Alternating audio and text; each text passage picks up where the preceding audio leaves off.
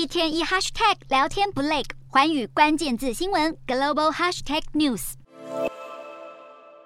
德国总理肖兹即将在四号率领德国企业代表团旋风式访问中国一天。不过，中国国家主席习近平刚在二十大成功取得第三任期，揭示中国正逐渐走向一人独裁的态势。肖兹选在这个敏感时机前往中国和习近平面对面会谈，引发各界质疑。德国国际安全事务研究所学者迪特指出，肖兹访问中国的时机令人遗憾，因为习近平刚确认新的五年任期。中国政界一定会认为，德国总理此刻到访是对中国政策的认可。日前也有一百多名流亡海外的中国异议分子发表公开信，呼吁萧兹取消行程，指出萧兹不应该在这个时间点跟习近平互动，以免向全世界传递出错误讯息。在此同时，德国正面临过度依赖俄罗斯能源引发的能源危机。这场危机的爆发，促使德国人开始检讨是否该维持对中国经济的重度依赖，尤其中国是德国许多汽车厂牌的主要市场。